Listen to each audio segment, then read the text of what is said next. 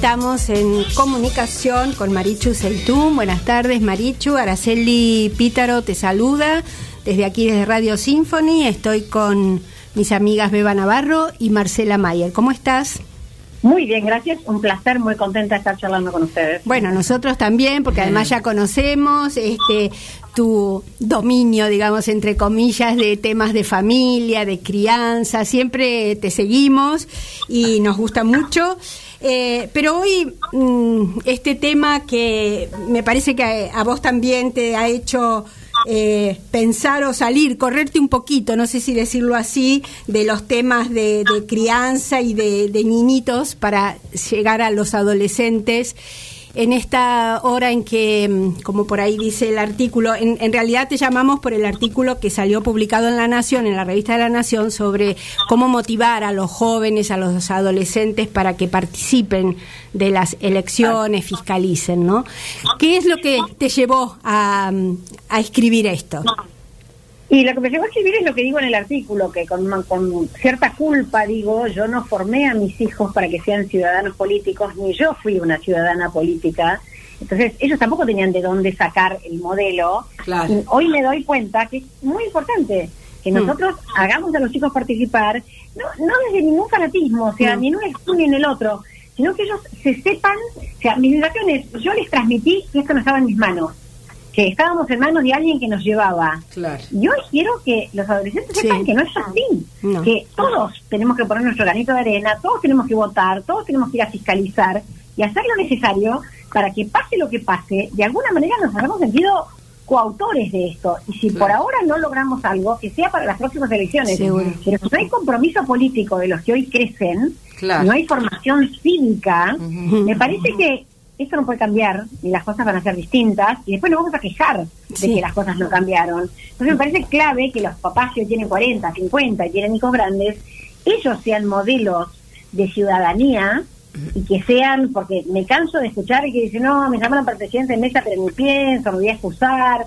o, o me invitan a fiscalizar y me gaseaca. Mm. Y a mí me parece que hoy todos los adultos tenemos que hacer eso para que haya un movimiento distinto y porque además pasar por una mesa durante 12 horas es una experiencia que te cambia la cabeza. Sí, Realmente. En cualquier lugar que estés te cambia la cabeza. Entonces, si estos chicos, obviamente el chico de 17 no puede ir a fiscalizar solo, va a tener que ir con alguien acompañado, o sea, es un proceso que vamos llevando. Pero es una gran oportunidad en una elección importante y creo que tenemos que empezar ya si no empezamos todavía. Claro, Marichu, ¿qué tal? Beba Navarro te saluda. Este, sí, tal cual como decís tú, yo en casa tengo divididos, algunos que han fiscalizado y otros que no. Yo pienso que como decís tú, a veces nosotros mostramos un poco de desesperanza o repetimos, esto no cambia más, esto va a llevar años, toda la vida fue igual y creo que eso es muy negativo como para decir que ese granito de arena lo podrían poner, ¿verdad? Tal cual. Y mm. además, no solamente no cambia nada, sino que después este, me, enojo con otros. La culpa es siempre del otro. Yo no hice nada, pero la culpa es del otro. Claro, claro. Claro. Si yo hice, voy a quedar como comprometido para seguir trabajando para lograr los cambios que quiero. En cambio, si no hice, solo me voy a quedar enojada y nada más. Sí. al menos pensar qué tipo de gobierno les gustaría como para que aporten algo, ¿verdad? y que aprendan y que sepan y que podamos hablar de que la verdad es que la grieta nos sirve, porque vuelvo a decir, todo esto lo digo desde un cero fanatismo. Sí, sí. Ninguno de los dos extremos sirve, hay que lograr integrar y para eso esta sangre nueva, estos jóvenes pueden ayudar un montón con esta mirada limpia, digamos, no teñida, por nosotros tenemos una historia que tiñe nuestra mirada, pero ellos no la tienen, entonces es interesante hacerlas participar y escucharlos también. Eh, también, bueno, además de, participar de una elección, de fiscalizar, de todo lo que lleva, digamos, una campaña para una elección, pero mm, al mismo tiempo también darles el ejemplo y mostrarles este de, de no callarnos la boca con respeto, sabiendo usar palabras, pero expresarnos cuando hay algo que no nos cierra, por decir, ¿no? Cuando escuchamos un funcionario, eh, y ahora que los estamos escuchando mucho, digamos, porque están en campaña, pero de buen modo, ya sea carta de lectores, ahora que tenemos las redes, Facebook, un comentario, eh, para al menos eh, ir formándonos criterio y saber mm, decir, miren, esto yo no me lo creo, o esto me parece que es así, o yo lo veo así, pero, pero participar Opinar, también de ahí, opinar, ¿no? Tal cual, tal cual, y para eso también nosotros podemos hacer mucho. Tenía un- una mamá, una paciente que era psicóloga, y que todos los domingos le leía a los chicos una carta de lectores especial de la Nación. Y era la reunión de la familia con sus hijos adolescentes. Y es verdad que el diario elegía como una me- la mejor carta, digamos. Claro, Y era muy sí. interesante. Imagínate, 50 semanas por año, dos años, 100 semanas, son 100 cartas de personas Increíble. pensantes. Y bueno, Sí. todo eso va sumando semana tras semana. Qué y como vos decís, qué, qué importante es cada una de esas pequeñas cosas que hacemos que los convierten a ellos en ciudadanos políticos y no simplemente en testigos de algo que otros hacen. Sí, y allí sí. un psicopedagogo que se llama Piaget y habla de lo que es la adaptación del ser humano. Y la adaptación tiene que ser mitad me acomodo a la realidad, porque si es un calor de morirse, es ridículo que yo salga con botas, Sí. hace calor. Sí. Pero la otra mitad es que yo lo que pueda cambiar lo cambie y lo trate de cambiar. Cuando nosotros estamos desesperanzados, lo que hacemos es decirles a los chicos, es inútil, no te tomes el trabajo, nada va a cambiar. Claro. Y así estamos. Y es súper importante que nosotros cambiemos nuestra mirada para que ellos puedan cambiar la de ellos. Seguro. Y no más queja y no más este fomentarles que se vayan a otro lado mejor, Sí, ¿viste? sí, Eso que tanto lo promovemos sin que querer tanto, queriendo. no, que Marichu, ¿cómo estás? Soy Marcela Mayer.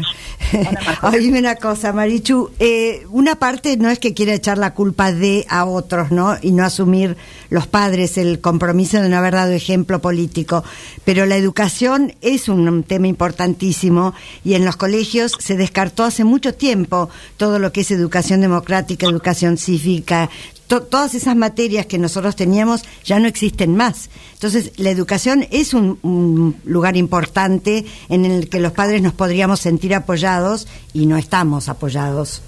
Sí, es, es uno de los muchos temas donde los padres, como esto no está ocurriendo en las escuelas y en los colegios, los padres tienen que tomar el toro por las astas y hacer ellos esa formación. Y estoy Claro. hablando de eso, estoy hablando de muchas otras cosas, de lo que los chicos tienen que ver en las pantallas y de cómo se usan los teléfonos. O sea, hay montones de cosas que la educación formal no aborda Mm. y que hoy, como, como el mundo externo entra en nuestras casas, somos Sí. nosotros, los padres, los que tenemos que ocuparnos de formar a nuestros hijos para cuando enfrenten esas situaciones, que van, van a enfrentarnos igual, porque entran por la puerta, por la ventana, entran por algún lado, y por las pantallas seguro. Y Seguro. pantalla Totalmente, seguro, es verdad. Tal cual. Eh, bueno, me parece importante y esperemos que, mm, que todos, ¿no? Desde los chicos, los padres, los abuelos, las abuelas, nosotras, eh, bueno, vayamos trabajando para que esto. Sí, vos querías decir. Quería, quería preguntarte si tenés, como vos siempre tenés así, tips para ayudarnos, ¿no? ¿Qué tips nos darías a los padres y a los abuelos para eh, esa formación que evidentemente tenemos que darla a nosotros? A ver, lo más importante, primero es nuestro modelo, ¿qué hacemos nosotros? ¿De qué manera nos Sí. comprometemos y de qué manera nos movemos?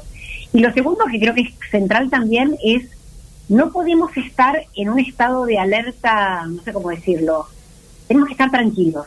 Ajá. Sí. En cuanto Ajá. yo me pongo, me desespero, me asusto, me enojo, me violento, Claro. prohíbo, el mensaje no va a llegar. Tiene que llegar como muy sereno, a vos te parece, yo te pregunto, lo estoy pensando, vos qué opinás.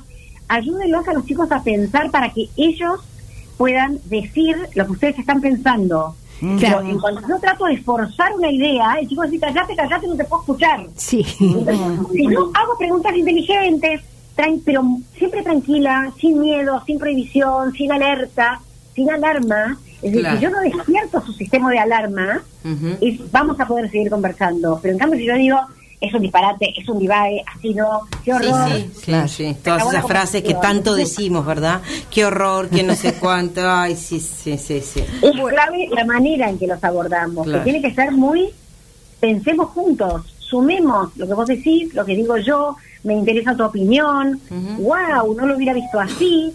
Son todas cosas que realmente abren la cabeza de los chicos para que puedan seguir hablando. Claro, Muy bien. claro.